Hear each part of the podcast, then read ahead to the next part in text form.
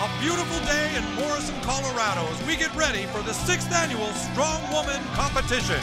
A two day long competition of tests built to push athletes to their very limits. Joining me now is the current champion of the Strong Woman competition, Strong Woman.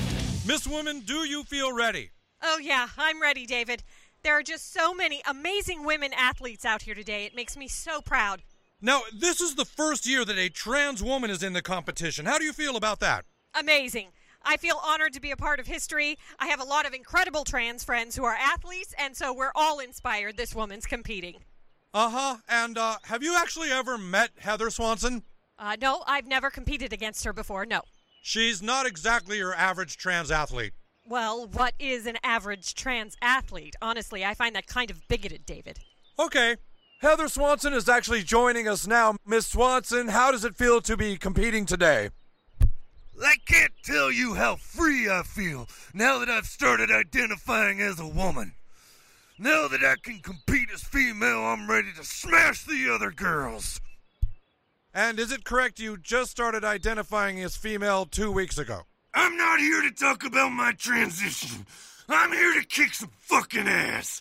Let me tell you something, Dingleberry. David Perry. I'm gonna roll up the other women here, and I'm gonna smoke them. I am the strongest woman this state has ever seen. Any words for the challenger, Miss Woman? Uh, good luck, Heather. Luck is for dudes. Well, with that, let's get right to the action.